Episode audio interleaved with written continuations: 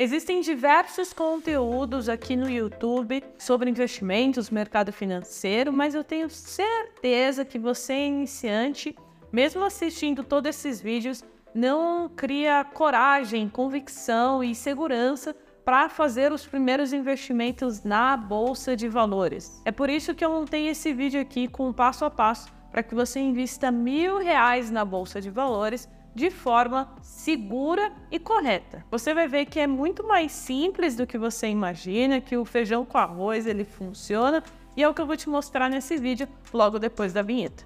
E antes da gente partir para o conteúdo, dois recados rápidos. Quer aprender muito mais rápido? Me segue no Instagram, carol jovens, porque lá eu ensino sobre o mercado financeiro todos os dias. E o segundo recado é, se você gosta de vídeos mais focados em bolsa de valores, né, ou seja, fundos imobiliários, ações, BDRs, investimentos no exterior, não esquece de deixar o like no vídeo. Então, vamos conhecer aqui os dois segmentos que eu, Carol, investiria se eu fosse investir mil reais na bolsa de valores eu colocaria uma parte em fundos imobiliários e outra parte em ações. E por que eu faria isso? Porque eu acredito que ambos, né, têm seus prós e seus contras. Então, para aproveitar o melhor desses dois universos, eu tenho ambos na carteira. Falando dos fundos imobiliários, a gente sabe que é o melhor investimento para quem quer ter uma renda mensal e passiva,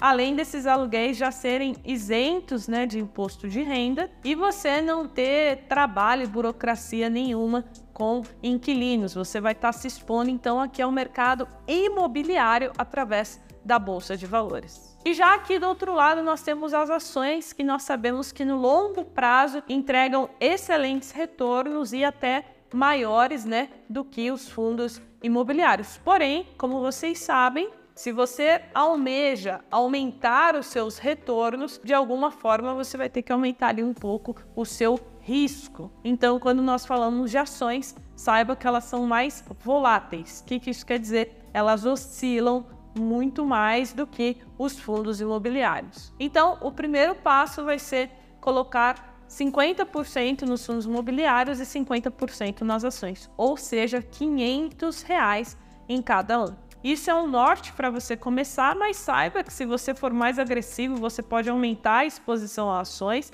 ou se você for mais conservador, você pode aumentar a exposição aos fundos imobiliários. Então vamos começar aqui pelo que tem menor risco, os fundos imobiliários. Vai aparecer um gráfico aí na tela para você. Importante você saber que não é uma recomendação de investimento. Isso aqui é apenas um exemplo que eu montei para que você entenda, né, de forma didática e simples, como que se faz uma montagem de carteira tanto de ações como de fundos imobiliários para iniciantes. Então vamos aqui ao segundo passo, focando nos fundos imobiliários. Quantos FIIs nós vamos colocar? Eu sempre falo para quem está começando, colocar de 3 a 5 fundos imobiliários, porque mais do que isso você dificilmente vai conseguir acompanhar se você for iniciante e se você vai começar com pouco dinheiro e pequenos aportes, não tem por que você colocar um monte de fundo imobiliário na carteira, porque vai ficar pouco dinheiro em cada um deles e aí você não vai ter um bom retorno. Então, o ideal é que você monte a sua carteira inicial e, conforme for passando os meses, você vá aportando nos mesmos fundos imobiliários. Não é para você colocar mais outros FIIs na sua carteira. Não, tá? Não cometa esse erro de iniciante. Vá aportando nos mesmos fundos imobiliários. Então, para essa carteira eu separei três FIIs e aí vem aqui mais um ponto importante que é a questão dos segmentos dentro dos fundos imobiliários, porque não adianta diversificar somente entre FIIs e ações. A gente também precisa diversificar dentro do segmento. Então, eu coloquei três FIIs, no qual um deles é um fundo de papel e os outros dois são fundos de tijolo. Então, você está vendo que eu estou diversificando as estratégias, porque a diversificação diminui o meu risco. Então, falando do fundo imobiliário de papel, escolhi aqui o VGHF11 Vamos dar uma olhada aqui no Google. É um fundo imobiliário base 10 que está custando hoje uma cota menos de 10 reais. Ele é gerido pela Valor Investimentos, pagou aí nos últimos 12 meses mais de 13% de dividendos já líquido de IR. Agora vamos ao segundo fundo imobiliário e se você notar, ele também é um fundo base 10. E isso aqui não foi à toa, pessoal. Eu fiz isso aqui de forma proposital, porque eu sei que quem está começando e tem pouco dinheiro para investir, é melhor que invista em fundos base 10. Por quê? Conforme você vai investindo e você acumular, por exemplo, mil reais nesses fundos imobiliários, você já vai conseguir receber ali algo em torno de 10 reais de dividendos. E aí, apenas com dividendo, você já consegue comprar mais uma cota. Então, por isso que os fundos imobiliários base 10 são excelentes. E como você está vendo aí, o Viur 11, ele tem um dividend yield de 10,27, uma cota está custando R$ 8,32. Ele é gerido pela Vinci Partners e é um fundo de tijolo voltado para a renda urbana, né? Então, sabe aqueles imóveis de vestuário, supermercados, educacional, ele é mais voltado para a renda urbana. E agora o último fundo imobiliário, o Galg 11, que também é um fundo imobiliário base 10. Hoje uma cota está custando R$ 9,12. O dividend yield dos últimos 12 meses está em torno de 10,79. É um fundo gerido pela Guardian e o seu foco é logístico. Se eu não me engano, tem cinco ou seis ativos ali no seu portfólio de imóveis de primeira linha. Então, vemos aqui que no exemplo eu coloquei 300 reais em fundos de tijolo e apenas 200 reais em fundos de papel. Isso porque eu vejo mais potencial nesse momento em fundos imobiliários de tijolo. Mas, de qualquer forma, fundos de papel também considero importante você ter no seu portfólio, na sua carteira de fundos imobiliários, e por isso, então, não deixei de fora, coloquei o VGHF11 aqui nesse exemplo. Então, finalizamos aqui a parte de fundos imobiliários, como você viu, é simples. Vamos então ao resumo. De 3 a 5 fundos imobiliários, diversifique entre FIIs de tijolo e de papel. Coloque de 60 a 70% em fundos de tijolo, se o seu foco é mais no ganho de capital e diversifique entre os segmentos. Posteriormente, você pode adicionar aqui, além de logística e renda urbana, você pode colocar shopping, você pode colocar lajes corporativas, você pode colocar um fundo híbrido que tem uma mescla ali e tudo isso vai auxiliar para que você diminua o risco. E agora vamos para as ações. E antes, se você assistiu até aqui e está curtindo, não esquece do like, hein, que o like ajuda bastante a gente aqui do canal.